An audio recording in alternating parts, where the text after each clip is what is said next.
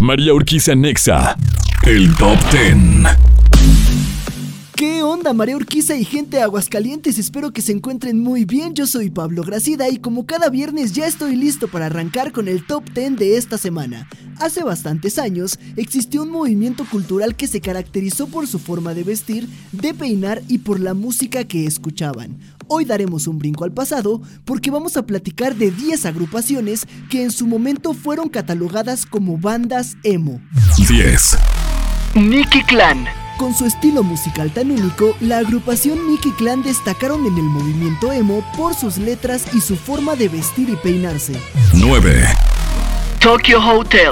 Una banda alemana que era liderada por Bill, quien brillaba en aquellos años por su peinado y su maquillaje tan oscuros, un gran referente de cómo lucían los emos. 8. 30 Seconds to Mars. El rock alternativo de esta agrupación tenía las letras precisas para demostrar aquellas emociones que los jóvenes buscaban en la música.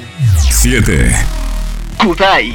A pesar de su estilo bastante popero, el aspecto de sus integrantes conectaba a la perfección con el movimiento emo, por lo cual muchas personas se identificaban con sus canciones. 6. Green Day. El claro ejemplo del género pop punk era escuchado en el sonido de esta banda, quienes además se mantenían en las mayores listas de popularidad gracias a su forma de conectar con las y los emos. El Top Ten. En un momento continuamos con el top 5 de las agrupaciones que en su momento fueron catalogadas como bandas emo. Yo soy Pablo Gracida y estaré de vuelta con ustedes en un instante. No le cambies y en todas partes, ponte exa. El Top Ten. Es momento de continuar con el top 10 de las agrupaciones que hace algunos años fueron catalogadas como bandas emo. Yo soy Pablo Gracida y seguimos con la número 5. 5. Fall Out Boy. Una banda formada en el 2001 que sobresalía por su manera de expresar a la perfección lo que cualquier adolescente sentía. 4. Panic at the Disco. Muchas personas que formaban parte del movimiento emo basaban sus peinados en los integrantes de esta agrupación, quienes además tenían un repertorio de canciones bastante populares. 3. Panda. La agrupación regiomontana se convirtió rápidamente en el referente más grande de México en la escena emo, por su estilo de música, sus letras y los temas que tocaban en sus canciones. 2.